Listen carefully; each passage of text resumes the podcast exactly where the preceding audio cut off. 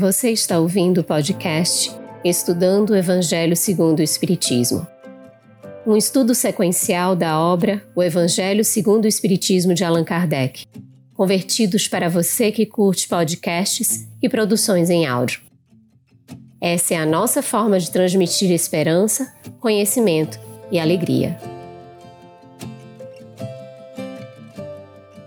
Irmãs e irmãos queridos, sejam todos muito bem-vindos ao Estudando o Evangelho segundo o Espiritismo. No nosso primeiro encontro de 2023, é uma alegria imensa estarmos aqui todos juntos novamente para retomarmos esse nosso estudo.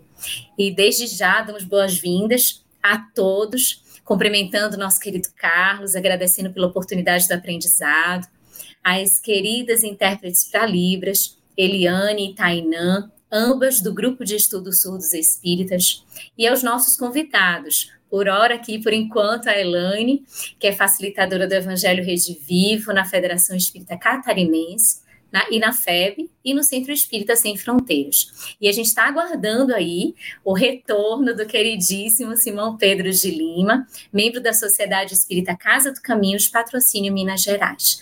Agradecemos imensamente aos parceiros de transmissão e vamos juntos nessa noite especial em que o Evangelho vem aos nossos lares. Bem, Lu, satisfação imensa estar contigo aqui no retorno ao nosso estudo, recebendo a nossa querida Elaine Cap, e as nossas intérpretes e a você que está nos acompanhando, muito bem-vindo, como a, a Luciane disse. E hoje ainda falei com o Simão Pedro e disse que estava tudo bem, então pode ser que esteja com algum problema de conexão, não é? Que essas coisas acontecem. Mas vamos ver se em algum momento ele, ele chega aí. Bom, hoje nós vamos iniciar, então, depois desse recesso, o estudo do capítulo 14, né, Luciane? Honrai vosso pai e vossa mãe. Vamos tratar da piedade filial hoje. E então nós vamos perguntar aqui já para Elaine, né? É, o que você entende por honrar vosso pai e vossa mãe? Coloque né, no chat aí, ah, não, não é para você, não, é para todo mundo. Isso aqui é para você que está acompanhando, tá bem? Então, ó, o que você entende por honrar vosso pai e vossa mãe? Coloque no chat os seus comentários e apresente suas perguntas sobre o tema, não é? Para você estar participando. Nós já vimos aqui que já temos uma pergunta da Giane Lima, não é? Então, agora sim, Elaine, essa é sua. Dos itens 1, 2 e 3 desse capítulo 14, quem está com o Evangelho está acompanhando aí. Honrai a vosso pai e a vossa mãe. Então, caridade, amor ao próximo e honrai a vosso pai e a vossa mãe. De que forma esses três temas podem se correlacionar? Como se correlacionam? Boa noite, Carlos. Boa noite, Lu. Boa noite às duas intérpretes que estarão conosco. Vocês também. Que alegria esse retorno, não é? A gente lembra sempre no início do estudo do Evangelho que Evangelho é boa nova, boa notícia. Faz tão bem que a gente busque ele no nosso dia a dia, né? Vamos já respondendo essa pergunta aí que o Carlos nos faz com o Evangelho em mãos. Porque essa é a riqueza, né? Da gente se conectar não só virtualmente aqui, vocês, né? E Diana mas também espiritualmente, na nossa construção coletiva do conhecimento, vocês vão colocando aí a resposta para aquela perguntinha que Carlos e Lu fizeram para nós aí, tão boa, já nos conecta ao tema. E o Carlos me pergunta então aí sobre a caridade e o amor ao próximo, qual relação com honrar pai e mãe, é isso, Carlos? É. É, então eu vou começar já, já aqui no início de piedade filial, a gente lê assim, olha, o mandamento honrai vosso pai e vossa mãe é um corolário da lei geral de caridade e de amor ao próximo. Olha, Simão, que alegria! Bem-vindo, Simão. Boa noite. Boa noite. Desculpe o ligeiro atraso, problema de conexão. Ah, a gente até falou aqui agora há pouco. Seja bem-vindo, Simão. Que bom. Simão, já estou respondendo aqui a primeira pergunta dele, né? Pode responder todas. E, na verdade, é Kardec que está respondendo, porque eu estou recorrendo ao que ele nos disse, né? E aí, quando a gente vê essa palavrinha aqui, corolário da lei de amor e de caridade, a gente vai entender que é uma afirmação em cima de uma verdade que está demonstrada. E que verdade é essa? As leis. Lei de amor, lei de caridade. Essas leis, né, que estão inscritas em nossa consciência, né, sejamos espíritas, católicos, protestantes, estejamos encarnados ou desencarnados, em que condição for, em que tempo for, essas leis nos ajudam na nossa caminhada rumo à nossa destinação, que é a perfeição, né? Elas agem por nós e através de nós, né? Nos conduzindo ao amor, isso é muito rico que a gente analise quando fala dessa mensagem. Então, se essas leis estão em nós, veja, amar e também ser caridoso. Caridade, como entendia Jesus, é benevolência para com todos, indulgência com as imperfeições alheias, perdão das ofensas de uma forma muito simples, aqui orientada, né? Então, qual é a relação com honrar pai e mãe? Se honrar é mais do que amar, e a gente vai ver isso na continuidade, amar pai e mãe, se nós não conseguimos amar os nossos pais, sejam pais presentes, ausentes, tenham sido assertivos ou tenham é, deixado registros dolorosos na nossa caminhada, como for, nós não estamos conseguindo amar o próximo ainda. E a gente está falando de um processo, é o nosso processo evolutivo. A gente reencarna nas famílias mais apropriadas para o nosso desenvolvimento espiritual. O que define a nossa reencarnação é a necessidade e a possibilidade. Então, esses que estão junto de nós representam para nós a possibilidade de aprendermos algo e dentro daquilo que nós temos condição. A nossa necessidade reparatória. Por isso que a doutrina espírita vai nos ajudar tanto a viver esse ensinamento. E aí, só para finalizar essa resposta, a gente fica com aquela questão, né? Mas como eu vou conseguir amar, então, o pai e a mãe que, de repente, na minha experiência de vida presente, significam para nós, para mim, a maior, o maior desafio a ser enfrentado, né? E aí a gente lembra que o Espiritismo nos convida muito a nos a, a amar e a instruir, não é? E instrução vai nos convidar a aprofundar um pouquinho os termos. O termo amor, essa palavrinha que a gente usa para vários significados aqui no português, né? A mesma palavra. Mas veja a profundidade que ela tem quando a gente busca, por exemplo, Leon Denis. Leon Denis, no livro Depois da Morte, que eu escondi atrás aqui do, do Evangelho Redivivo, que a gente trabalha bastante, mas para que ele esteja na visão de todos vocês. Mas aqui no livro Depois da Morte, Leon Denis vai nos dizer que amar, amor, é o olhar de Deus. Então ele está falando desse sentimento sublime, né, que coroa todas as outras virtudes, inclusive da tolerância, da paciência, da abnegação. Então a gente vai compreendendo cada vez mais, quanto mais estudamos, que é possível amar, né? E é o grande desafio também construir esses laços harmônicos onde Deus nos situou. Amor é nossa necessidade e também é a nossa finalidade. Então, que a gente possa abrir espaço né, para esse amor, aproveitando esse laboratório em que Deus nos situou, que é a família, para aprendermos, né, passo a passo, nas vivências do dia a dia, na forma como nos comunicamos, as, as diversas características do amor que Jesus, para nós, significa o guia, o modelo e nos ensina a trazer para o nosso cotidiano essa realidade maior. Isso mesmo, Elaine. Elaine já começa a fazer a conexão entre caridade, amor ao próximo e o raiva aos pai e à vossa mãe. A gente colocou aqui a, a, pergunta, o Carlos colocou, e a gente já tem algumas participações, a gente vai trazendo aqui aos pouquinhos. A gente perguntou o que é que você entende por honrar vosso pai e a vossa mãe. E aí a gente tem aqui a Ana Maria, Ana Maria Bax respondendo: assistir os pais em todos os momentos da vida, dando atenção, carinho e amor, fazendo-lhes o melhor. A gente também tem uma outra contribuição aqui da Márcia Mendes, é no mesmo sentido do amor, respeitá-los, amarmos e sermos gratos por ter nos dado a vida e cuidar deles na velhice. E uma última participação para a gente destacar agora, tem várias aqui, a gente vai destacando aos pouquinhos, é da Iron Bahia, essa é minha tia, viu, pessoal? Ela diz assim: além de respeitar os pais, é importante cuidarmos, verificarmos suas necessidades, ajudá-los na medida do possível.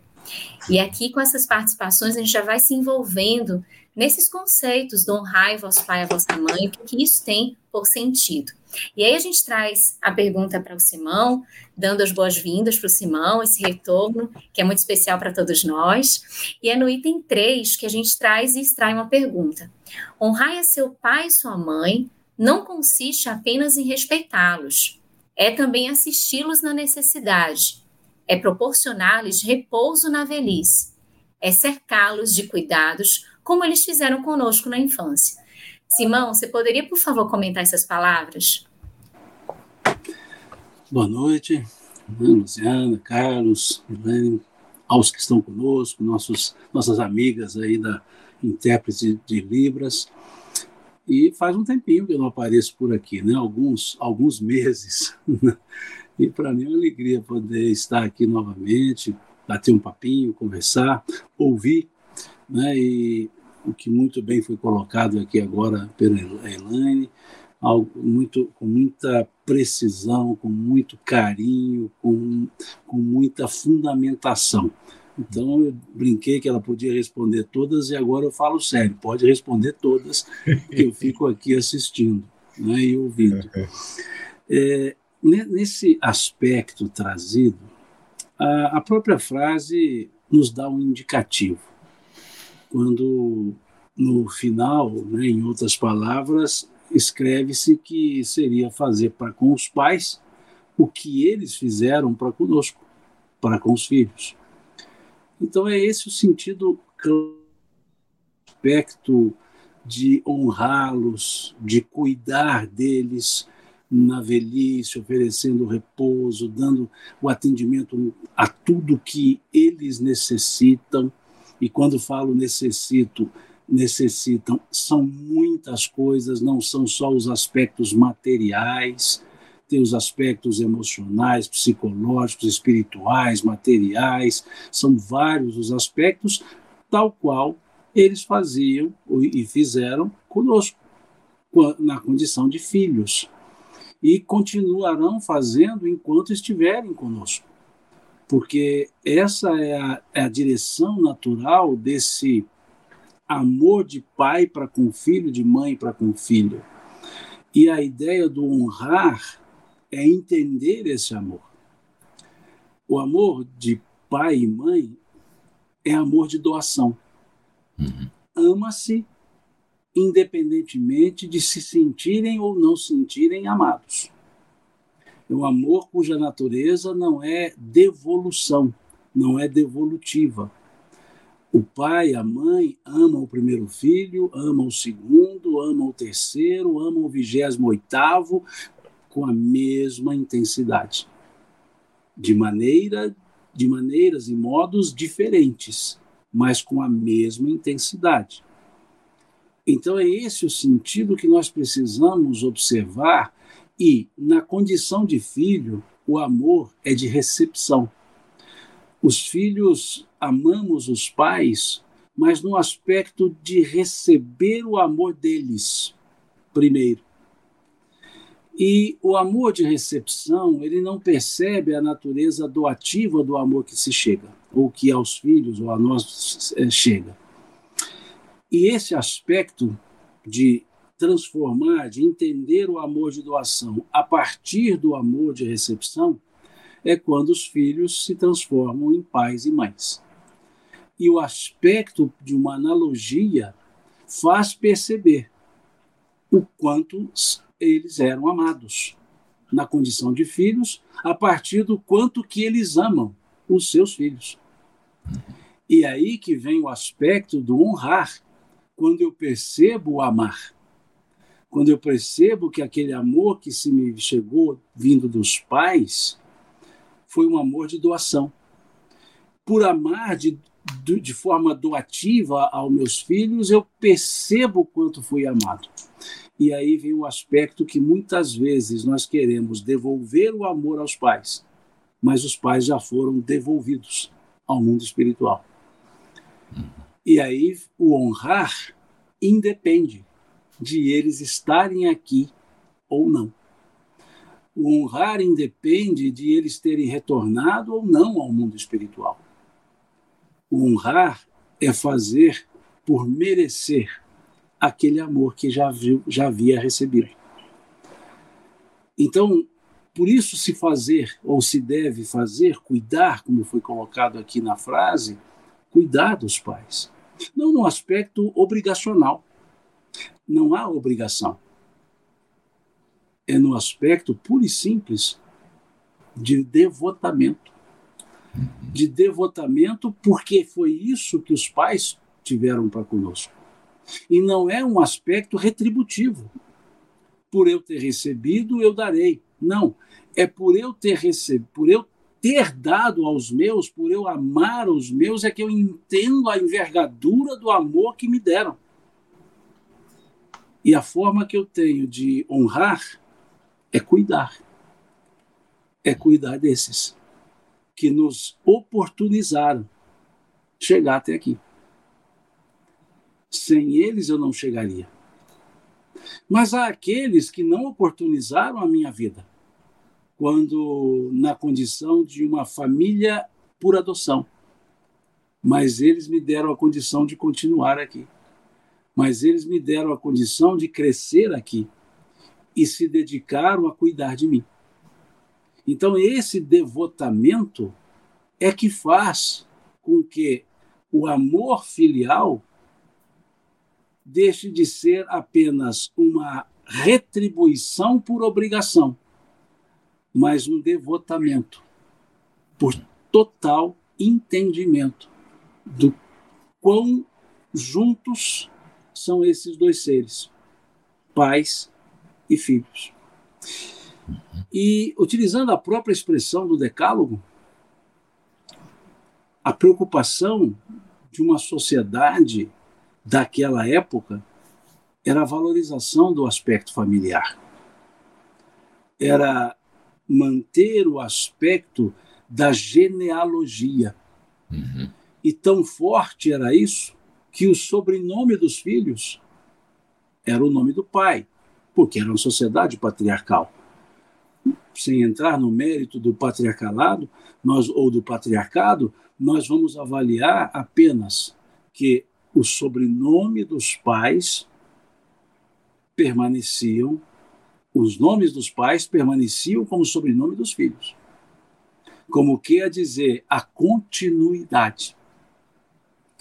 Poder-se-ia dizer que a preocupação seria a perpetuação, então seria dos pais para com os filhos. Ter filhos, ter filhos, ter filhos e perpetuaria a família. Mas o mandamento é o oposto, é o contrário, é o retorno é amar os pais, é honrar os pais. Como que a indicar que não haveria a continuidade familiar sem a progenitura. E esse honrar era justamente agradecer a oportunidade. Então, por isso, fazer aos pais aquilo que naturalmente eles fizeram, fazem e farão quando for necessário para os seus filhos. É só colocar na mesma medida. Uhum. Muito bem, excelente, Simão. Nós temos aqui é, várias respostas à, à, pergunta, não é? Que a gente é, lançou no início. O que você entende por honrar vosso pai e vossa mãe? A Marlene Veronice coloca aqui. É, entendo como honrar pai e mãe, manter o respeito sempre. Mas faço uma pergunta: e se for desrespeitado pelo pai e pela mãe, o que devo fazer? A Ilane já respondeu né, na primeira resposta que ela deu, né, mas daqui a pouquinho, Ilane, você pode comentar um pouco mais sobre isso, pode ser? E então a Giane Lima coloca agora aqui, olha aí, é, Honrar pai e mãe é cuidar com amor, amá-los e ampará-los na velhice. E uma última aqui, depois nós vamos colocando as outras, não é? é se agirmos, é da Marlene Tax, com retidão em nosso cumprimento às leis de Deus, praticando a caridade e amando ao próximo, estaremos honrando ao nosso pai e à nossa mãe. Muito bem.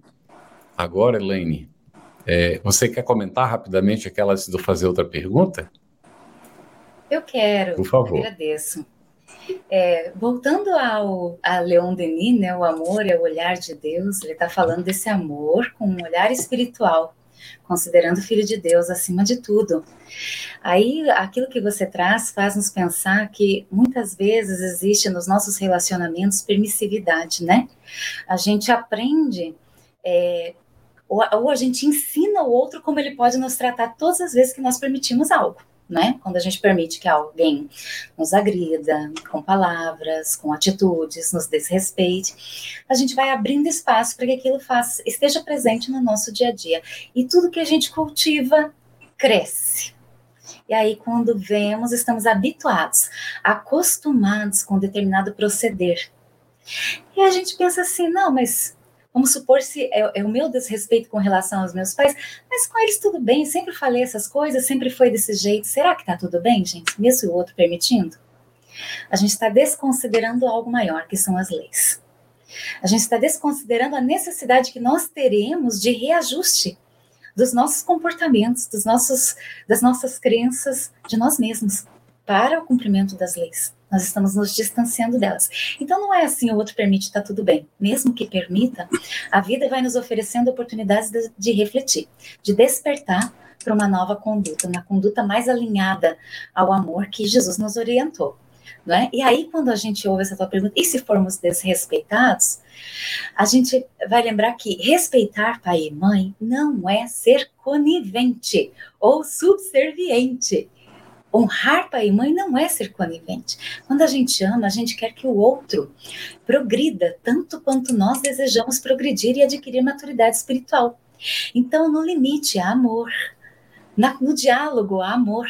No não, há amor. E às vezes até no afastamento temporário, sem descuidar das tuas tarefas, dos teus deveres, há amor. O que nós precisamos é entender como amar em, em qualquer situação, diante de qualquer perfil. Quem ama vai encontrar caminhos para que as relações se estabeleçam, a fim de que não nos comprometamos tanto. Porque se eu sou conivente, eu estou permitindo que o outro se comprometa passo a passo. Aí, no movimento que a gente faça de despertamento espiritual, eu impulsiono não só o meu proceder, mas aqueles que estão ao meu redor também, de fazer luz, em nós mesmos, no nosso lar e onde nós nos encontramos, porque isso reverbera para a nossa vivência em sociedade, né? Jesus, amigos, a gente fala tanto da proposta do Evangelho Rede Vivo, de estudar o Evangelho segundo o Espiritismo, porque essa é a proposta de Jesus, de que nós possamos despertar em consciência. Ele é a revelação do amor, ele nos ensina como fazer isso, né? Eu espero ter respondido, mas fica ao critério de vocês aí também, né? De sim, complementar. Sim. Simão quer comentar alguma coisa dessa, dessa questão? Se os pais não nos respeitaram, Simão, como é que fica? O amor e o honrar independe de ser respeitado. O fato dos pais respeitar, não respeitarem seus filhos não faz com que os filhos desrespeitem seus pais. A questão não é o que se me chega, é o de que de mim sai. Uhum. Então, não tira deles a condição de serem os pais, pai e mãe. Errar, todos nós erramos. Não quer dizer que por serem os pais eles são sejam perfeitos. Não quer dizer que por serem pais não cometam erros. Não quer dizer que por serem pais não tenham certa animosidade com filhos em função de vários aspectos pregressos. Mas significa que não deixam de ser pais por isso. Uhum. E é preciso, então, que eu mantenha a honradez e que minha para poder honrá-los. Lógico que amar no aspecto de sentir ali acariciado por eles não vai acontecer, porque há uma animosidade, há um desrespeito. Mas amar no aspecto mais amplo, que é o reconhecer que eles ou eu preciso deles e precisei deles, independe do desrespeito. Bem colocado pela Elaine, não quer dizer que com isso os pais sejam isentados de responsabilidades pelo grau de desrespeito levado aos filhos. Há pais que agridem, há pais que abusam, não os isenta da responsabilidade quando ultrapassa os limites da razoabilidade. Mas não quer dizer que me transforme em alguém que queira mal a eles, ou que cause em mim a indiferença. Porque, da mesma forma que os filhos refratários aos pais não deixam de ser amados pelos seus pais, o amor ele é sempre uma via de duas mãos. Eu preciso fazer com que também o amor que eu tenho para com eles retorne a eles. Não concordando, não sendo bem colocado conivente, mas entendendo que eles por cometerem os erros, por desrespeitarem os filhos, não deixaram de ser pais. É por isso que o verbo honrar é mais forte. Por isso que a questão ali ela é de, de, de entendimento do que é ser filho. E se a gente entender o que é ser filho, a gente consegue reconhecer o que é ser pai, o que é ser mãe independentemente da conduta deles. Muito bom. Excelente mesmo. Aí vamos a outra pergunta para a Elaine, então, né, Lu? Vamos sim. Tem aqui, tem uma história que é contada de várias maneiras. Nós vamos apresentar uma versão dela aqui, que uma família deixava o idoso da casa, o avô das crianças, com uma tigela de madeira e aí num lugar assim apartado da família, né, para fazer suas refeições. Por que faziam isso? Porque era velhinho, tremia, né? Aí derrubava tudo, ou podia quebrar, então por isso é que a tigela era de madeira, porque deixava cair. E então é, a criança observava aquilo ali, não é? E ela então pega lá um, umas madeiras, não é? E ele fala para os pais que ele vai, vai preparar umas tigelas também para quando eles estiverem velhinhos. Então, é nessa pequena história, né, nós vê aqui a, a gente observa a presença da ingratidão. Isso não é honrar, né, como vocês estão explicando aí. Então a pergunta é aos filhos: cabe simplesmente, e até às vezes de maneira mecânica, prover unicamente o que os pais necessitam, do ponto de vista físico? Você vai contando a história, não é, é, Carlos? A gente vai visualizando né, a cena e, e talvez até julgando os comportamentos. E aí a gente recorre novamente aqui à nossa proposta de evangelização de si mesmos. Né? O evangelho chega em primeira mão para mim, para você, para todos nós que estamos nessa sala aqui virtual ou que viemos a chegar depois, né, na mesma. E aí a gente começa a, a analisar o aspecto de que a doutrina espírita nos faz ver não só com referência ao momento presente, às circunstâncias, mas considerar também o futuro e considerar também o passado. E eu vou trazer algumas perguntinhas para a gente analisar antes de responder sobre o, que é necessário, né? Analisando essa historinha aí, né? Será que só teria essa forma da família lidar com a situação ali da, da refeição, né? Da bagunça que é gerada durante a refeição, do risco de quebrar algum prato? Tá pensando no presente. Ainda pensando no presente, mas já caminhando para o futuro. Elaine, Como é que fica? Ali... Está falhando o seu, seu áudio. Dá uma mexidinha nele e volta. Deixa eu trazer aqui, ó. Deixa eu... Melhorou? Sim. Ah, como é que fica o exemplo que eu estou dando para os meus filhos, né? A gente sabe que é uma das coisas assim tão importantes que se a gente conseguir, não é todo mundo que consegue, mas se for possível, ter pelo menos uma vez na semana, para alguns é uma vez aí por dia, uma refeição em família, né? Porque a gente senta, a gente conversa e mesmo que os filhos não participem da conversa, eles estão vendo a conversa do pai, da mãe ou de quem mora dentro de casa conosco e estão aprendendo com os nossos próprios comportamentos, com a nossa própria experiência. Os exemplos falam muito. Tá bom o áudio, Carlos? Tá bom. Tá, tá melhor agora? Que ótimo, tá ótimo, queridos. Tá bem. Então, o exemplo fala muito, o exemplo arrasta, né? Como a gente diz assim, e nessa histori eh, historinha a gente vê como arrasta, que lição eu estou deixando. É uma lição, lição de egoísmo, é uma lição de ingratidão, é uma lição de zelo, é uma lição de esforço, né? Isso considerando o porvir. Mas tem uma outra questão aí, né? Se eu estou tendo esse tipo de comportamento, se eu estou tomando esse caminho na minha vida, o que, que eu encontrarei adiante? O que, que me aguarda depois por esse caminho que eu estou percorrendo né, com, com as decisões que eu tomo hoje. Né? Então a gente começa a ponderar um pouquinho mais como a vida nos traz respostas né, em tudo que nós fazemos. Então, mesmo que não seja pelo pai, é também por mim, né? Pensar um pouco mais é pelo meu filho, é por todos aqueles que convivem ali. Mas pelo pai deveria ser sempre, pela mãe deveria ser sempre.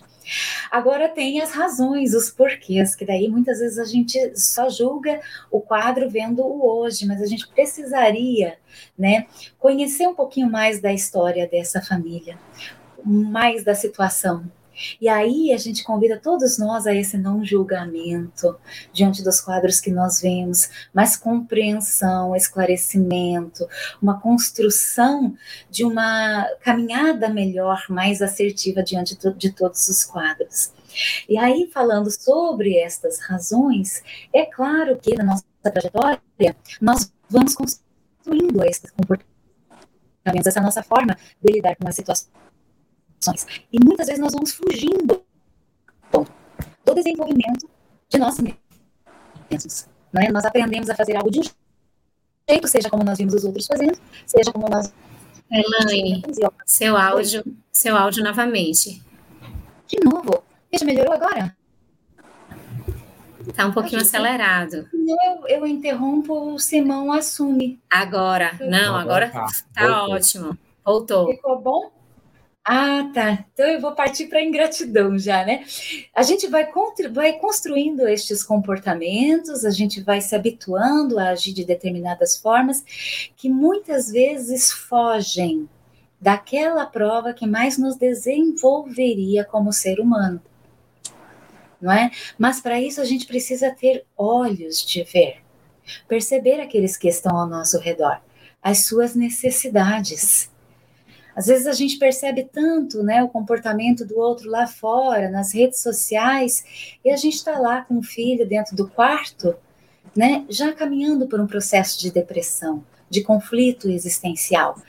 Com o nosso pai, com a nossa mãe, com o avô, a sogra, numa situação de profunda angústia da alma, e nós não sabemos porque dialogamos muito poucos, né? Alguém colocou ali no chat, achei coisa mais linda, né? Eu sou do tempo de bença mãe, bença pai.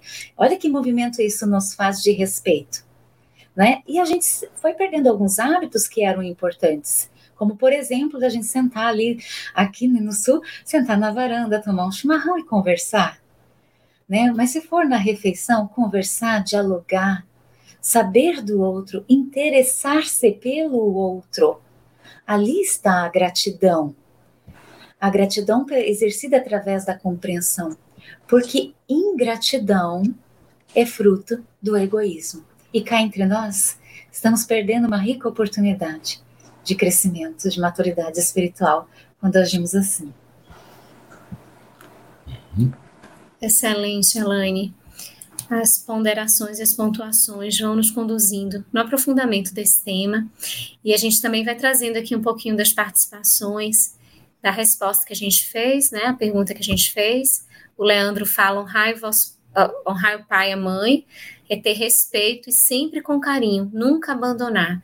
Bem o que a gente colocou aí, conversando um pouquinho sobre essa história, que apesar de circular, como o Carlos falou, em vários aspectos, esses aspectos também vão tendo as suas nuances em cada lar e de forma diferenciada e muito sutil, que às vezes passa é, sem ser percebido, sem ser notado. A Marlene Viegas fala: os filhos adultos precisam cuidar dos pais idosos. Ela colocando o entendimento a respeito desse mandamento.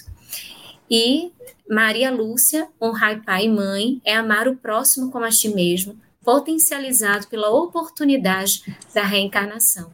Lindas palavras da, da Maria Lúcia e todos vocês que estão aqui colaborando e contribuindo com a gente na construção desse estudo.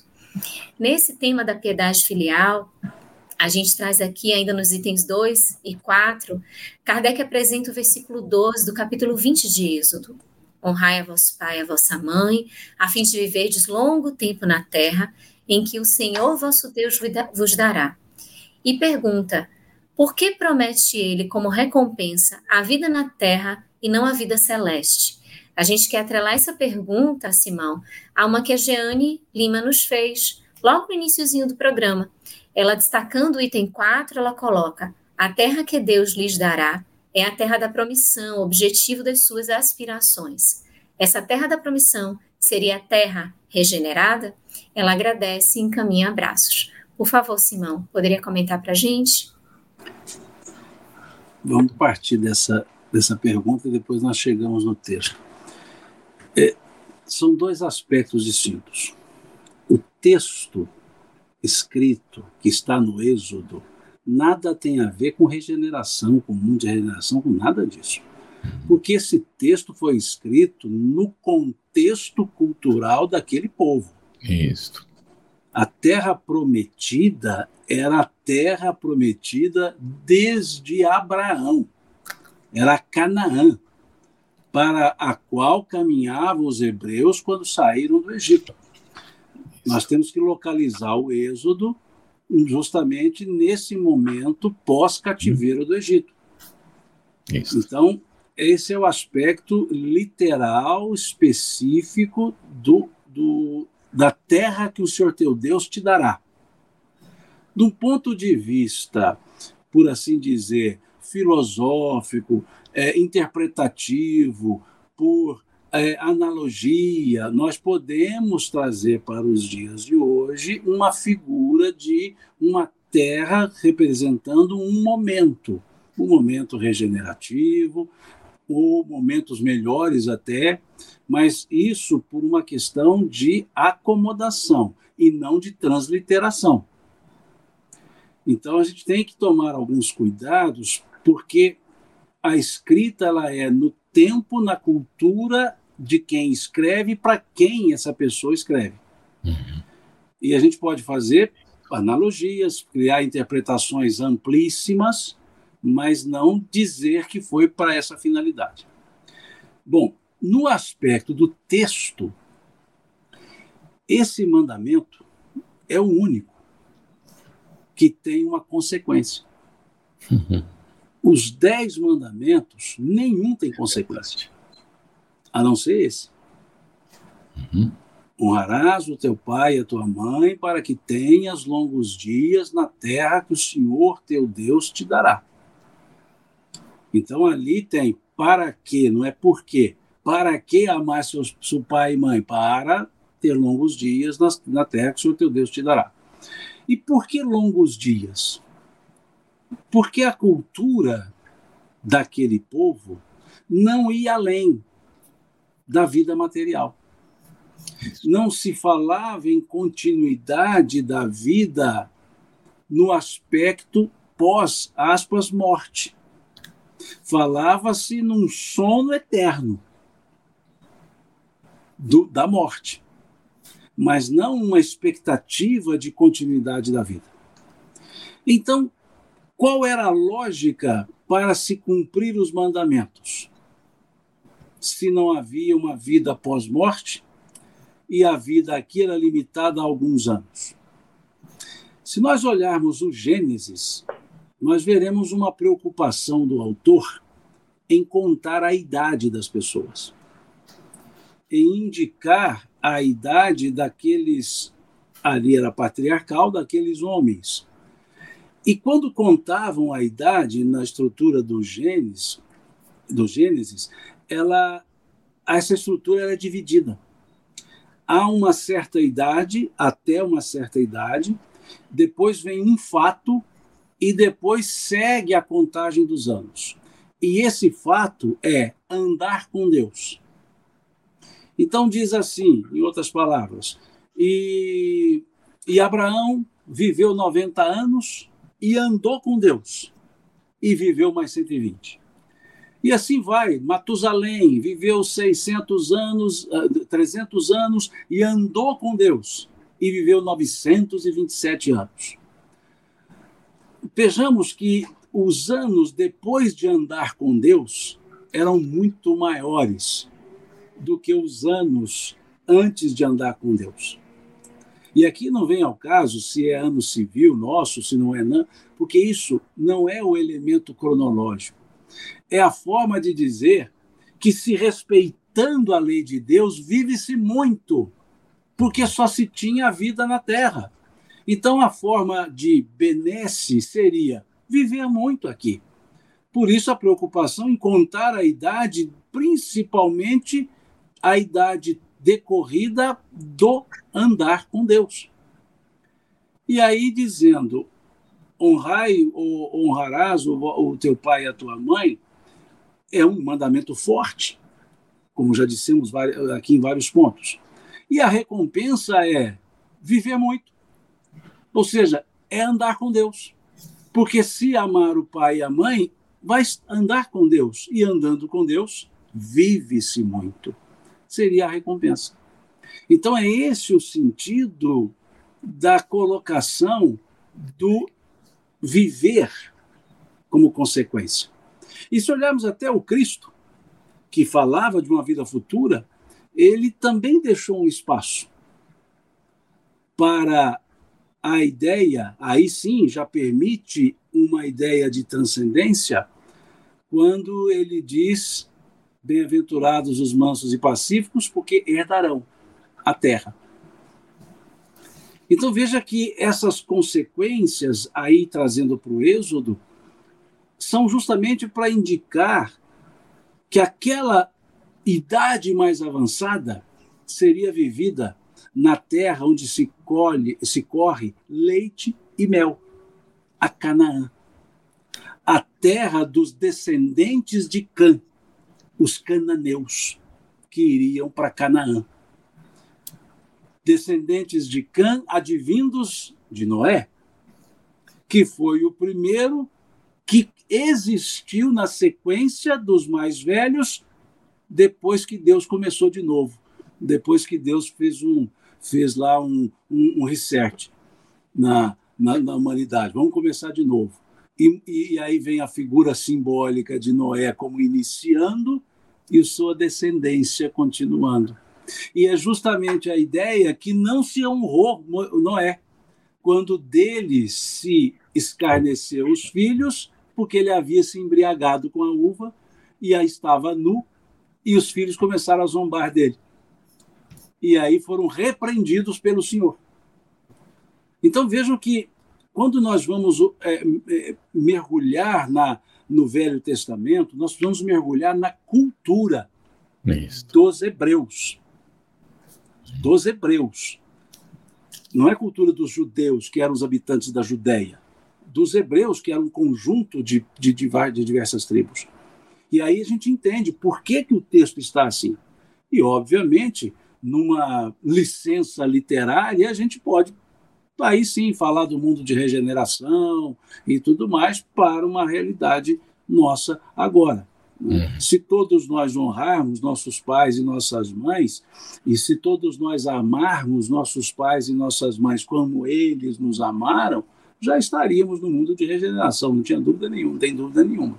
Então é por isso que é bom a gente separar a literalidade do texto com a possibilidade simbólica que o texto traz.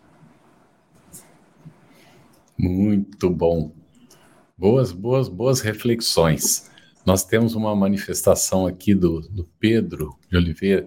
Filhos nos ensinam a crescer moralmente, também pelas, pela renúncia que precisamos fazer para podermos ensinar a ser pessoa de bem.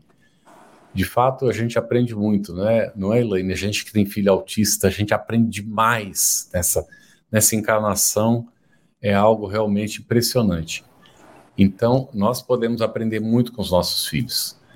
E nós temos é, uma, uma pergunta do Daniel Rosa, eu vou apresentar a Elaine também. Ele coloca assim: o reflexo dos bons exemplos que tivemos de nossos pais e mães, sendo reflexo de nossos filhos, companheiros de dever social, seria honrá-los na responsabilidade moral que nos credibiliza? Você entendeu a pergunta? Eu acredito que sim. Vamos lá. É, eu fico recordando quando nós lemos o Evangelho segundo o Espiritismo, aquela orientação será questionado a cada pai e a cada mãe: que fizestes com o filho confiado à vossa guarda? Isso. E aí nós vamos compreendendo a responsabilidade que nos cabe de aprendermos a ser tutelares, anjos, né? Que cada é, fase da vida nos convida a uma forma de proceder para estarmos de fato amando. Porque se a gente não respeita também essa fase, eu achei tão interessante quando o Simão nos trouxe no início, né? Aquele amor do filho recebendo, né? O amor do pai contribuindo. E se a gente não respeita essas fases, a gente é, pode estar construindo uma caminhada de insegurança, né, com os nossos filhos, se não desenvolvemos neles autonomia, né, respeitando realmente o que nos cabe em cada fase da nossa existência.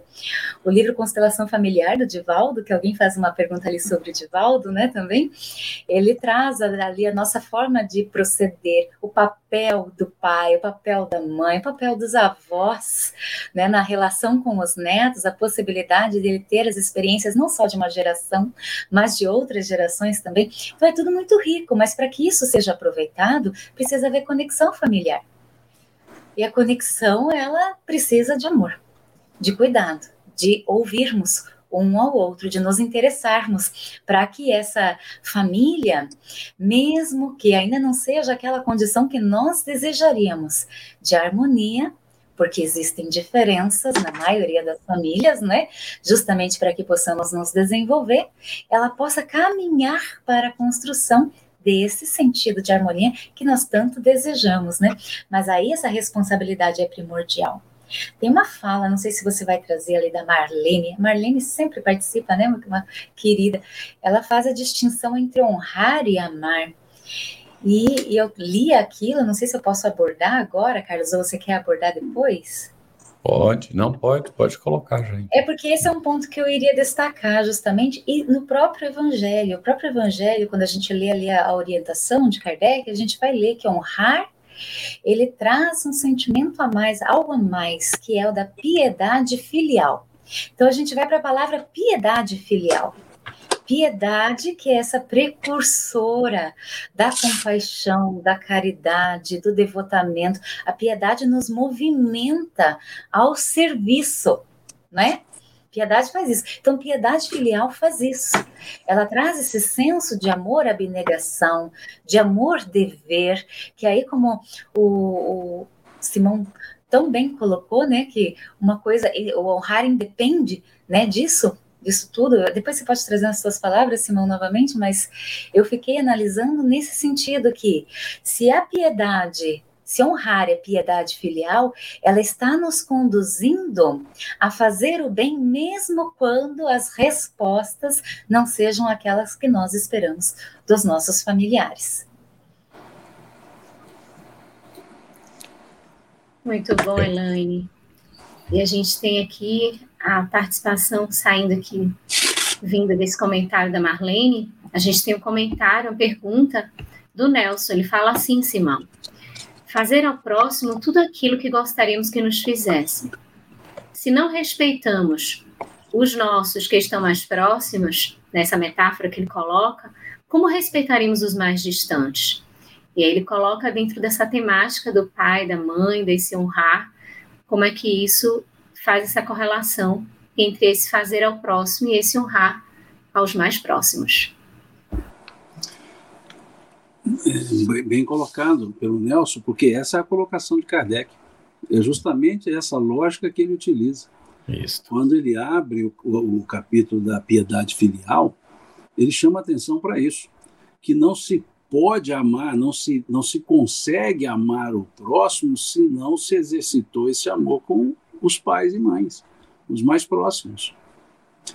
E é interessante observar esses aspectos, porque a, a vivência familiar a intimidade familiar, ela permite nós nos mostrarmos como nós efetivamente somos.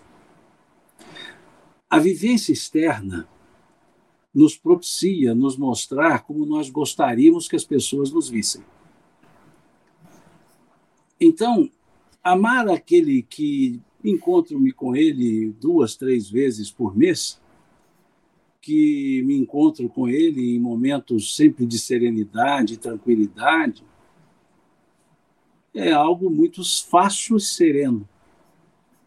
Agora, amar aquele que dirige a mim quando me orienta, que me educa, me chama a atenção quando necessário, que indica caminhos e que está comigo todos os dias e que tem defeitos e que eu os vejo. É mais difícil. Em casa, nós somos quem somos. O vocabulário é diferente. Fora, por favor, muito obrigado, não seja por isso. Em casa, cala, sai, senta, some. Veja em casa para os íntimos, qualquer coisa serve. Para as visitas, as melhores coisas. Então é justamente nessa proximidade é que nós vamos entender que o amor ele independe, que o honrar independe de, de, de todos esses fatores, que o honrar e o amar independe do comportamento de quem eu amo e a quem eu honro. E é uhum. justamente a proximidade que vai me dar a condição de fazer esse exercício. E aí, esse próximo, que é pai e mãe, que são irmãos, que são filhos, ou seja, esse próximo que é família, torna-se um laboratório das nossas experiências evolutivas. Então, por isso, não se tem como efetivamente amar o próximo, e esse próximo aqui é todo aquele que não for íntimo, porque a ideia do próximo é essa, porque o amar o íntimo é outra lógica. Esse próximo, eu só conseguiria amá-lo efetivamente se eu aprender a amar. E aprender a amar é com os mais íntimos, com aqueles que estão do dia a dia, que envolve respeitar, compreender, algumas vezes até mesmo tolerar, uhum. ser tolerado, aguentar, conviver, e assim vai. Então é esse o laboratório que nós temos. E honrar e amar aqueles pais que já não mais têm a serventia educativa de quando éramos crianças e não mais têm as forças de autossustentação porque estão idosos. Uhum. Aí sim, nós estamos desenvolvendo o senso de amorosidade, respeitabilidade e, e honradez para a gente, a partir daí, entender se vai amar ou não o próximo. Muito bem. Excelente mesmo. E essa aqui, o, o, o Lu, é para você, viu? Depois eu faço outra para a Elaine. Olha só a pergunta, olha. Poderia dizer que o tio Di é um exemplo desse caminhar com Deus e ter vida longa? Oh, meu Deus, que pergunta linda. Ele é um grande exemplo mesmo, o Poli Poli o conhece, é uma amiga querida. E o nosso tio Di, o Divaldo Franco, tem toda uma estrada aí, um exemplo de caminhar com Deus ao lado construindo, exemplificando, sendo um grande pai, não só para as 668 crianças, jovens que passaram pela mansão do caminho, mas para todos nós que somos acolhidos diariamente pelo seu exemplo, pela sua atenção, pelo seu cuidado, pela sua proteção. Então, é um grande exemplo mesmo que fica que deixa marcado aí para a gente nessa, nessa longa vida, que vai sendo bastante útil, obviamente, para ele, mas muito e muito grandemente para cada um de nós, que vai sorvendo aí dessa oportunidade de conviver com esse grande exemplo de caminhar ao lado, né, de ter essa oportunidade de caminhar. Lindo, Paulo, seu comentário. Muito bem. Agora, Elaine, nós devemos aceitar os desafios, as críticas, as ofensas e agressões sem reclamar? Ai, ai, César. César. de galinhas. Vou recorrer à Joana de Ângeles. Reclamar é perda de tempo? Veja só, não é? A gente, é, às vezes, é, a gente não encontra os caminhos mais assertivos para que nós possamos mudar a nossa forma de convivência. Conviver é viver com, mas não é só viver com o outro. A gente deseja viver com o outro e com harmonia, mesmo tendo diferenças. E aí, esses desafios, essas críticas, essas ofensas e talvez situações mais graves, né? Vícios, abusos, manipulação emocional, né? E tudo mais que pode estar presente e que, que gera uma toxicidade dentro da família, né? A, nos adoece, precisa ser resolvido. Porque senão todos nos adoecemos, né? Então, reclamar, será que vai resolver? Quando alguém reclama algo de mim, geralmente eu vou ficar chateado. E eu tenho uma, uma atitude geralmente de me justificar e não de resolver. Agora, quando alguém me busca para solucionar, para que a gente encontre caminhos, pontos de entendimento para resolver determinada questão, é diferente. A gente não fica apontando, julgando. O que a gente faz é justamente trabalhar o que a gente chama lá comunicação não violenta, né? Comunicação empática, assertiva, que a gente tem falado tanto também no meio espírita, né? Ao invés da gente ficar apontando, né? Olha, você faz, você é muito assim, é muito daquele jeito. Por que a gente não traz os fatos? Olha, você, vamos, a, gente tem percebido que a gente acorda e já fala das contas que tem para pagar, das coisas que tem para fazer. Como que a gente pode mudar isso para a gente ter um dia melhor, né? A gente vai encontrando caminhos, né? É, para pequeninas situações do nosso dia a dia. A gente traz ali os acontecimentos e juntos vamos buscar alguma estratégia para melhor se conduzir. E se a gente tiver que falar como aquilo nos alcança, a gente fala de nós. Sabe aquela situação em que você disse exatamente as palavras que a pessoa nos disse, né? A gente fala, você falou isso, A, B, C. Isso me feriu. Isso me chateou. Então eu não estou dizendo você foi né, é, inconveniente, você foi maldoso, porque isso é julgamento. Eu digo, isso me feriu eu digo que isso não me fez bem. Então, para que a gente possa né, estabelecer uma comunicação melhor, quem sabe a gente pudesse falar nesse tom de voz, a gente focasse mais nas soluções, a gente evitasse esse tipo de palavra ou de ponderação, às vezes preconceituosa aqui dentro de casa, não é? Então a gente acaba auxiliando os outros e o ambiente familiar também. Veja só, ao invés de reclamar, buscar soluções. Nisso o evangelho é imprescindível, porque ele nos diz: faça para o teu próximo o que desejaria que ele fizesse para você. E eu gostaria demais que aqueles que estão junto de mim pudessem, inclusive, me alertar quando estou me desviando daquilo que faz bem, quando estou ferindo demais. Excelente, até porque esses laços eles vão tendo uma grande funcionalidade para o nosso crescimento e vão se ajustando, se amoldando, e nós vamos nos ajustando e aprendendo cada vez mais com essa convivência com os nossos íntimos, como o Simão falou e a Elaine trouxe agora para a gente também. Simão, a gente falando de honrar pai e mãe, a gente pensa na figura do nosso pai, na figura de Deus, nessa, nesse pai maior. Na condição de filhos de Deus, Simão, como podemos honrar a este pai? seguindo as leis naturais que ele estabeleceu para nós. O, o, na analogia de honrar o pai e mãe terrenos, é seguir as suas orientações, é ter um comportamento, como colocou a Marlene é, Taques, um comportamento que faça por merecer o amor que recebeu dos pais, é a mesma coisa em relação ao Criador. E nisso o pessoal do Êxodo, né, do Velho Testamento, fazia muito bem. eles tinham esse, essa gratidão e havia uma entrega ao Criador. Não quer dizer que os atos eram bons, mas o entendimento é que levava aos atos. E o entendimento era que esse Deus, sendo honrado, estaria com ele, com eles. Honrar esse Pai, esse Deus, é perceber a forma que Jesus tratou com ele, chamando de papai.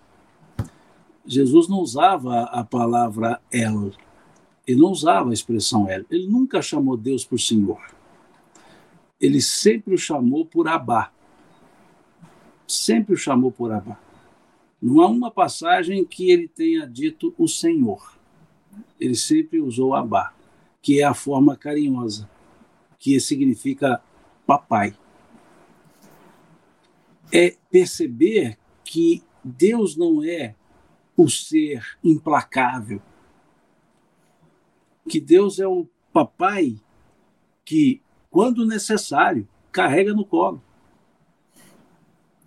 Então, honrá-lo é senti-lo. Honrá-lo é perceber que nós somos parte dele. Honrá-lo é perceber que a sua essência está conosco. E que com D minúsculo nós somos deuses. Salmo, Salmo 82, versículo 6. Eu disse, vós sois deuses. Que mostra justamente esse aspecto de compreender que a nossa essência é uma essência divina. Isso honra. Porque isso é que faz com que nós demonstremos que reconhecemos a existência de Deus em nós. É o que na filosofia aristotélica ele chamava de imanência. Uhum. É a imanência. Deus é imanente. Então isso é honrá-lo. É perceber que não há desamparo da parte de Deus descuidado da parte de Deus. Porque suas leis regulam e as suas leis são bondosamente justas e são leis justamente bondosas. Então, percebendo esse aspecto, nós estamos honrando. Tem momentos que a gente fica um pouco bravo com Deus, como ficamos com nossos pais. Mas Deus, como pai e mãe, né? Deus, como esse ser, inteligência suprema, ele usa uma frase mineira, dizendo assim: não é nada, não, bobo, eu já entendi. E assim vamos vivendo. Então, o que nos falta para honrar Deus é senti-lo conosco e nos permitir estar com Ele. Isso cria. E é isso que o antepassado fazia. E é isso que a gente percebe na relação mais íntima com os pais. Falta-nos a relação íntima com Deus. Uhum. Falta-nos isso. Muito bem. Então, esse é o, é o honrar ao Criador. Muito bom. E Elaine, dentro de, dessa, dessa análise, né, a nossa condição de filhos, a gente ocupa diferentes papéis, às vezes de pai, mãe, não é? De, de, de filho, de, de filha, mas aqui, pelo que o Simão está colocando para a gente, nós somos todos irmãos, né? Porque filhos do mesmo pai, não é? Então, assim, em palavras finais de, de fechamento, é, Será que quando a gente se respeita de maneira geral, como irmãos, nós não estamos honrando a Deus, nosso Pai? O que será que Ele espera de nós como Pai na relação com os nossos irmãos, sejam eles pais, mães, irmãos mesmo consanguíneos, tios, primos, ou companheiros de trabalho, Querido, tão bom você trazer o aspecto aí da família universal, né? A gente, é claro, quando fala de Deus, nosso Pai, E aí, nas palavras de Simão, de nos tornarmos íntimos de Deus, eu pensei tanto na importância do hábito da prece, de conversar com o Pai, né, nas pequeninas coisas do nosso dia, imprescindível. E agora você, você traz esse senso de família maior de fraternidade. Alguém ali colocou, né, até o cumprimento em Esperanto, salutam, né?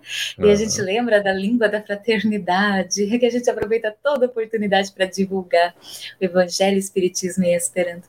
E aí, quando você me faz essa pergunta, eu fico me lembrando da lei de sociedade, da necessidade de cooperação. Nós, ainda que pequeninos, enquanto pais, né, Desejamos tanto que os nossos filhos se entendam bem, se ajudem e que na nossa ausência possam apoiar uns aos outros, não é? Então imagina, né, Deus, criador de tudo, de todos, causa primária, inteligência suprema. E o, o nosso papel de sermos instrumentos do amor no meio onde nos encontramos, meio, seja qual for, o lar, o ambiente de trabalho, a rua, o ambiente virtual, e espiritual à noite enquanto dormimos. São oportunidades de fazermos o bem. Viu? É, eu trouxe aqui um. Deixa eu ver aqui se. Eu trouxe um, um poeminha um poeminha, um poema lindo de Casemiro Cunha, que fala de honrar a Deus. E é bem curtinho, se vocês quiserem eu posso trazer as palavras dele através de Chico Xavier, né? Foi numa numa psicografia que eles receberam no Centro Espírita Humildade, Amor e Luz, em 1950, na cidade de Monte Carmelo. E diz assim: Se queres honrar a Deus com todo o teu coração, fiscaliza as próprias horas, não gastes o dia em vão. Onde houver bem a fazer, auxilia sem demora. Há tesouros insondáveis na bênção de meia hora. Alguns minutos apenas de alegria e de bondade desabotou na terra as fontes da caridade. Alguns momentos ligeiros de harmonia e de perdão acalmam as tempestades que ferem o coração. Palavras consoladoras, no socorro de um sorriso, descerram em nossas almas as portas do paraíso. O carinho e a tolerância na visita fraternal são fatores decisivos na vitória contra o mal. Alguns instantes de paz, de oração e paciência conseguem eliminar o fel da maledicência. Estuda, ampara e esclarece.